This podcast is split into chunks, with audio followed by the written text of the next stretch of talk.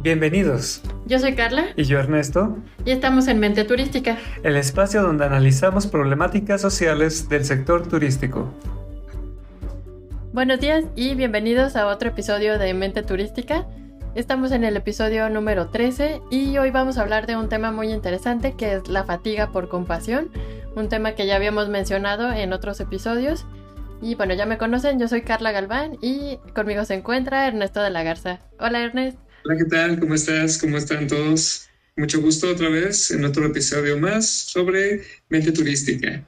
Sí. Entonces, bueno, vamos a hablar de este tema que es tan importante, ¿no? Porque muchas personas al entregarse, al darse tanto a su empresa, a su personal, etcétera, pues empiezan a tener ya un poco de agotamiento y bueno, vamos a ver primero qué es y la manera de sobrellevarlo y evitarlo.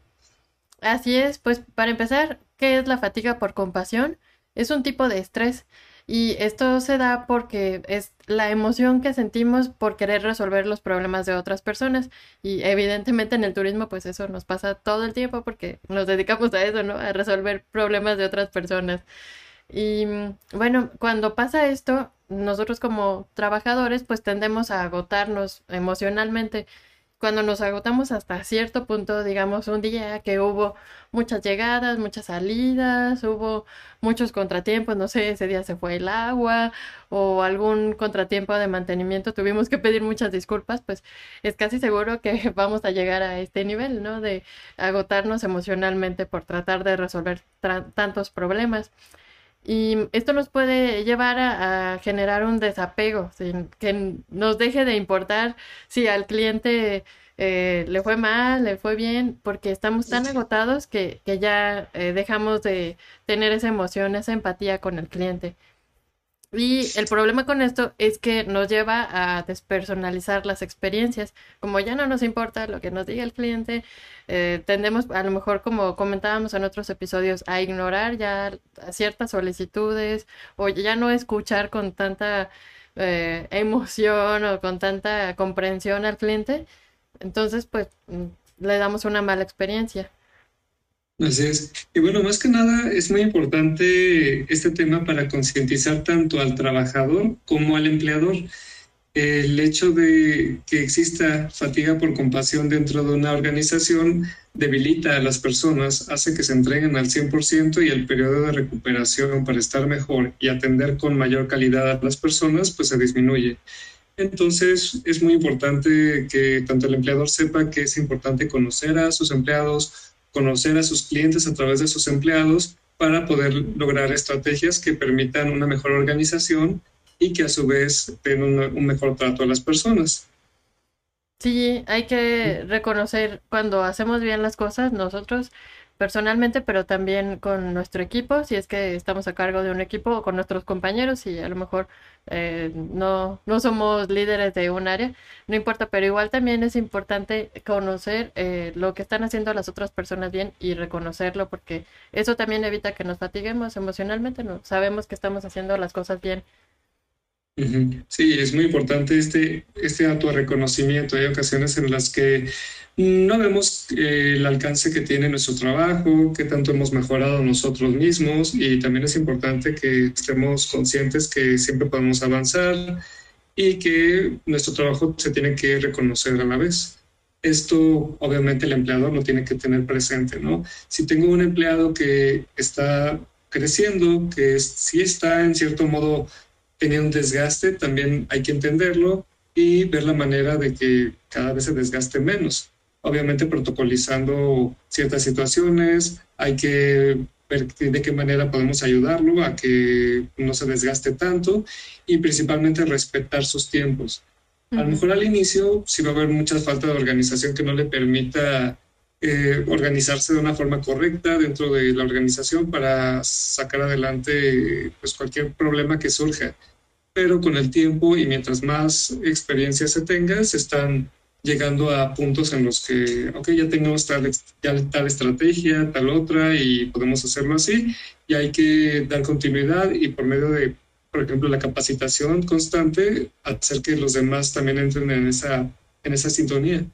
Ajá, sí, exactamente, porque eso también, hay muchas investigaciones sobre la fatiga por compasión que eh, generalmente se tiende a pensar más en como entornos de hospitales, doctores, enfermeras, eh, y por eso hay tantas investigaciones al respecto. Y ahí en una de estas investigaciones encontraron que mm, la, el personal que tenía más tiempo, pues ya desarrolló más habilidades eh, para evitar esta fatiga por compasión ya en, si tenías mucho tiempo en el trabajo, ya sabías más o menos eh, qué hacer para evitarlo, te dabas tus tiempos para comer, para descansar, y eso es muy importante, que cada quien sea responsable de eh, cuidarse, de darse sus pequeños descansos para eh, evitar fatigarse a este nivel.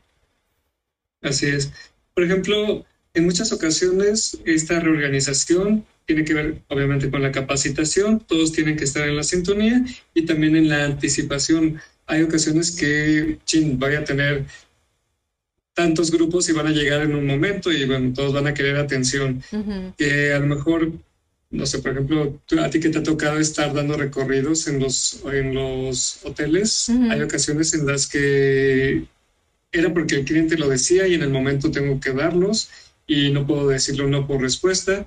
Entonces, la forma de anticiparse, que puede funcionar en muchos lugares, por ejemplo, es eh, hacer un protocolo eh, si va de recorridos en tales horarios y a lo mejor como van a ser varias personas las que quieren el recorrido, pues hay una lista de espera y nos anticipamos comentándoselo eso a los clientes como estrategia para comentarles que hay una lista de espera y que en cierto tiempo en el, día, en el día es cuando se da, ¿no? Y esa es una forma de anticiparse por si quieren el recorrido. Es un ejemplo, ¿no? Hay muchas cosas en las que uno se puede adaptar y, y anticipar, porque obviamente las demandas normalmente van a ser, por lo regular van a ser las mismas. Y si ustedes ya más o menos saben cómo va a, a, mostrarse el panorama con cierta cantidad de clientes, entonces ustedes tienen que ver qué estrategias les han funcionado y, y que van a aplicar y qué no para que tengan éxito. Sí, creo que es importante poner límites, como ciertos horarios, saber exactamente cómo va a ser tu jornada laboral. A veces no se sabe muy bien, pero en ocasiones sí sabemos, por ejemplo, así como cuando viene un grupo o cuando viene algún cliente importante, sabes que va a haber ciertas horas en las que no vas a estar disponible, entonces asegurarte que alguien más pueda eh, hacer alguna tarea de esas de último momento, ¿no?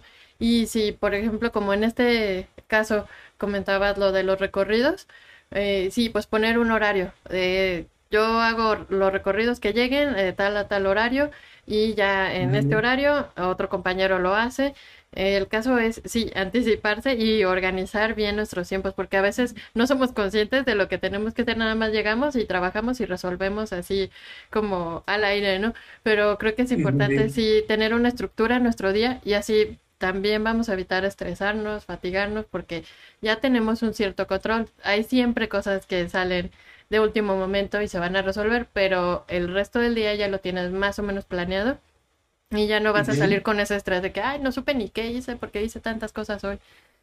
Así es. y, mira, hay muchas personas que vienen muy molestas, ¿no? Cuando las personas quieren reclamar algo o no se les está dando a tiempo, etcétera, puede ser que lleguen, pues, hasta insultándolos, eh, diciendo palabras antisonantes, hablando en contra del servicio en general, etcétera, ¿no? Y es importante, pues, generar un poco, ok, sí, de empatía, de compasión por la persona tratar de entender el punto, pero no engancharnos con a lo mejor los insultos o todo lo que nos dice. Eh, por ejemplo, en los eh, episodios anteriores hemos visto técnicas asertivas que evitan engancharnos con eso y centrarnos en la meta para poderla resolver. Si una persona está tan molesta y nos empieza a insultar, no nos enganchemos con los insultos, eh, vamos directamente a esa meta, ¿no? Es como si nos estuviéramos viendo también como si estuviéramos en una película y nos estuviéramos viendo por fuera cómo, cómo estamos reaccionando y cómo tenemos que evitar los insultos para centrarnos en la estrategia a solucionar y obviamente en base a los tiempos, ¿no? Que está bien que lo entendamos, comprendemos el problema, lo vamos a resolver, pero también hay un tiempo, ¿no? En el que tenemos que hacerlo. Hay ocasiones en las que a lo mejor voy a buscar al gerente y el gerente puede que esté ocupado y no llegue en el momento, pero le decimos que ya estamos atendiendo la situación, ya estamos eh, buscando a la persona indicada para darle seguimiento a su petición y le ofrecemos a lo mejor una bebida o algo para que estén tranquilos en lo que ellos están esperando y saben que se les está atendiendo, ¿no? Para ello, obviamente, en par, como parte de esta estrategia, muchos hoteles optan por tener un presupuesto al mes para este tipo de eventos, ¿no? Eh, más o menos nos puedes explicar cómo funciona, Carlos. Sí, claro, es una forma de empoderar al personal, darles un cierto presupuesto que ellos pueden usar para resolver quejas o para hacer eh, mejor la estancia de los huéspedes. Por ejemplo, si eh, sabes que un cliente viene con un niño, a lo mejor el niño está un poco estresado por el viaje, por estar en un lugar fuera de su entorno Ah, no sabe, a lo mejor es otro idioma, que también nos pasa muy frecuentemente, entonces le está costando adaptarse al lugar. Pero si tú sabes que ese niño le gusta cierto monito, cierto personaje, entonces eh, con ese presupuesto que te está dando la misma empresa, puedes eh, comprar un monito, ponérselo ahí o no sé, trabajar a lo mejor con eh, el chef o el pastelero del hotel y hacerle una galletita con la forma de ese personaje. Hay muchas cosas que se pueden hacer si empoderamos al personal y les damos las herramientas para que lo haga, porque tampoco se trata de que lo saquen de su bolsa, ¿no? Sino hay que dar un pequeño presupuesto con el que ellos puedan jugar y resolver esas quejas y realmente mejorar la estancia y personalizarla.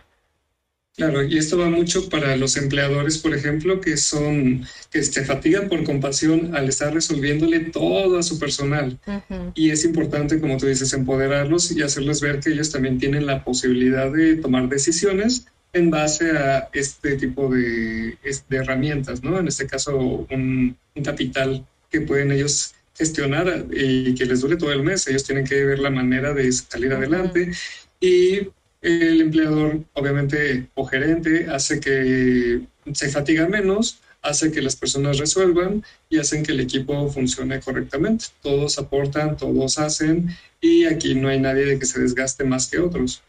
Así es, y también es una forma de delegar para que la carga no recaiga solamente en el líder, en el gerente, sino que también eh, tanto el personal se siente con Mm, más reconocido, más importante, porque sabe que puede tomar ciertas decisiones hasta cierto punto y ya el, el líder del equipo ya no tiene que estar asumiendo, resolviendo todos los conflictos y luego pasa que eh, está tratando de resolver tantos problemas que no tiene tiempo para hacer otras cosas.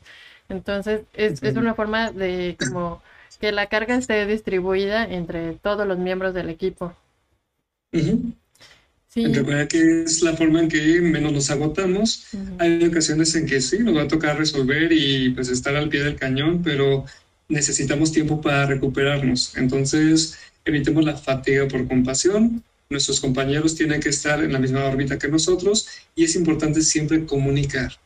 Comunicar qué es lo que está pasando, cómo está, eh, qué tanto estoy aportando yo eh, en relación a mis compañeros, que el mismo empleador conozca o gerente conozca cómo, cómo se están repartiendo las tareas, quién está asumiendo más responsabilidades que otros y, llegar a un equilibrio. Es importante, recuerden, la comunicación asertiva ante todo. Y pues en los dos episodios anteriores hablamos de algunas técnicas, hay que utilizarlas todas para pues, llegar a un acuerdo correctamente. Sí, también es importante, como comentas, la comunicación entre el personal, porque a veces hay, hay situaciones que ya pasaron antes y que se resolvieron eh, efectivamente.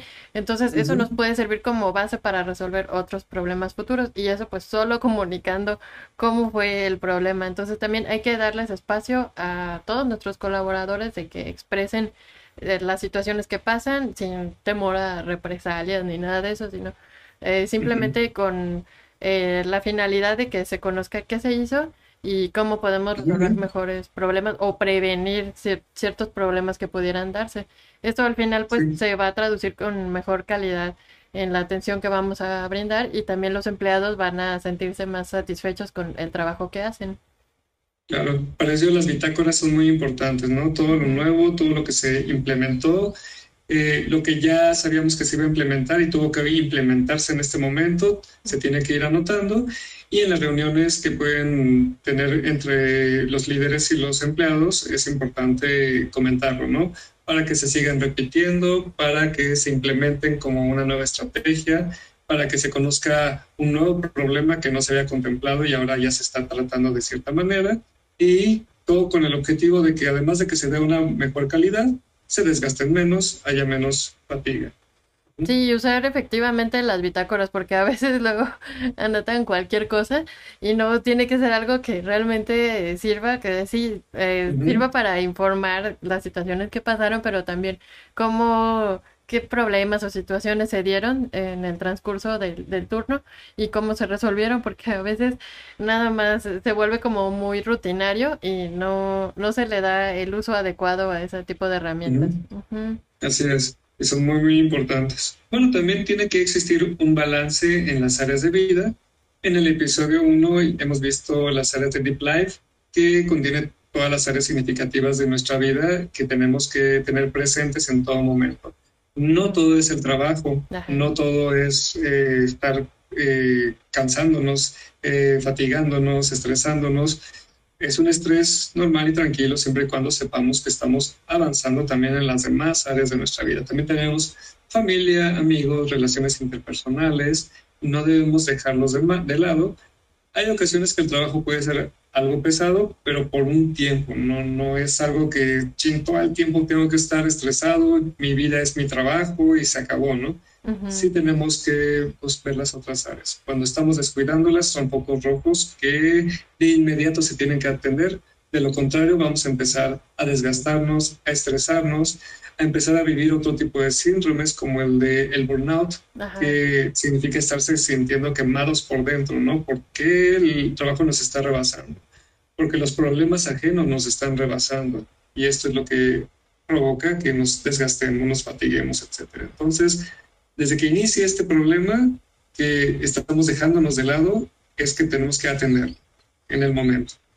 Sí. No lo dejen de lado. Así es, es muy importante no centralizar todos nuestros esfuerzos solamente en el trabajo que sí, sobre todo creo que cuando vamos empezando nuestra carrera, nos enfocamos mucho en eso, sino de eh, rendir resultados, de eh, cumplir con las metas y crecer, crecer, crecer. Pero mm, no, es muy importante sí tener eh, bien cuidadas nuestras otras áreas de vida, nuestra familia, nuestros amigos y sobre todo nosotros, no descuidarnos porque sí, es bien fácil descuidarse, dejar de comer, se me olvidó comer hoy, ni comí nada, o ay, no tomé agua en todo el día. Y eso parece que no, y sobre todo cuando eres muy joven dices, ah, no importa, pues ya me repongo después. Y, no, sí es bien importante porque todo eso se ve reflejado años después. Si puedes evitar esos problemas desde antes, pues es mejor. Aparte, pues tú quieres estar en una empresa que realmente te cuida, se preocupa porque pues tú estás en buenas condiciones físicas para dar un buen servicio. No, y uno como gerente también que tiene la obligación de proteger a su personal. Hay ocasiones en que llegan los chavos con toda la energía, con toda la acción ahí y, uno puede hacerse la vista gorda, ok, es porque él quiere, pero no.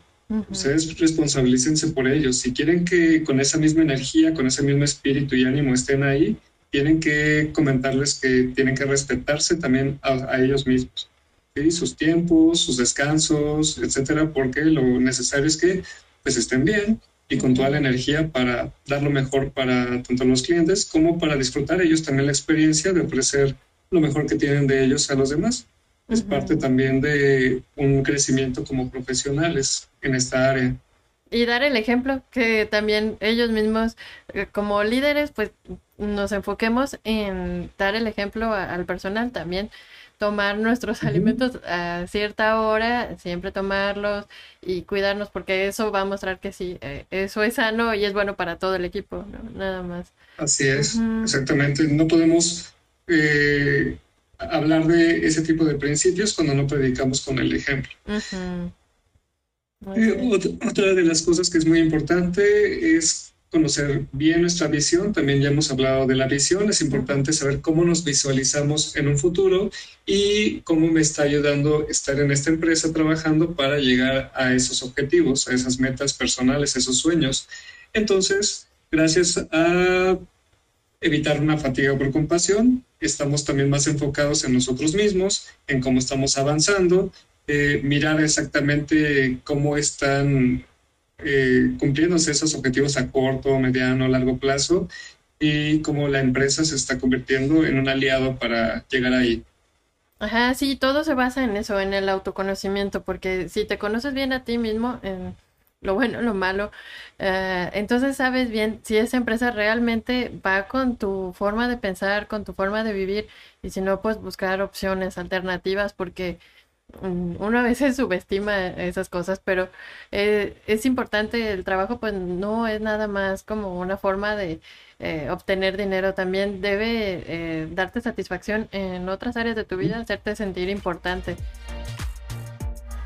Gracias por escuchar este episodio de Mente Turística. Hoy hablamos del agotamiento que causa la fatiga por compasión. La fatiga por compasión es un tipo de estrés es la emoción en la que sentimos el deseo de resolver los problemas de otras personas.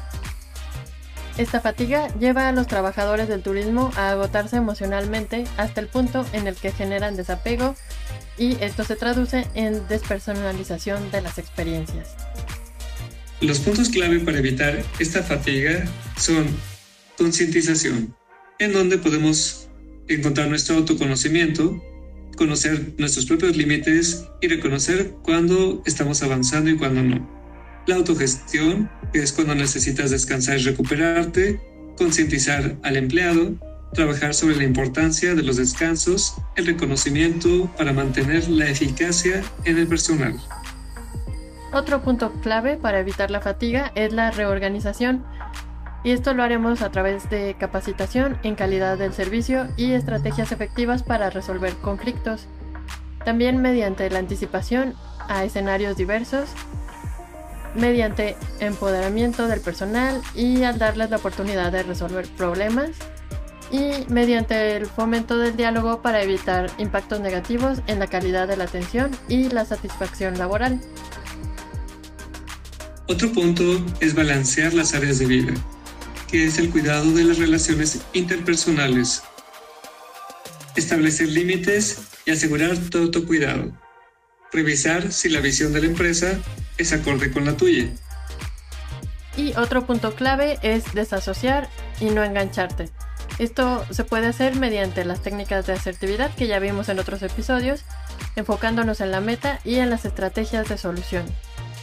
En entornos turísticos es frecuente el desgaste físico y emocional del personal en todos los niveles. Es prioritario conocer las causas del estrés y fatiga para prevenirlos y mantener los niveles de calidad en el servicio y satisfacción laboral.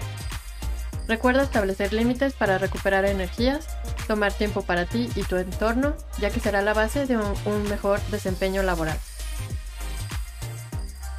Gracias por escucharnos hoy. Sigue nuestro podcast, publicamos contenido cada semana. Visita nuestro sitio web y redes sociales. Te esperamos la próxima semana.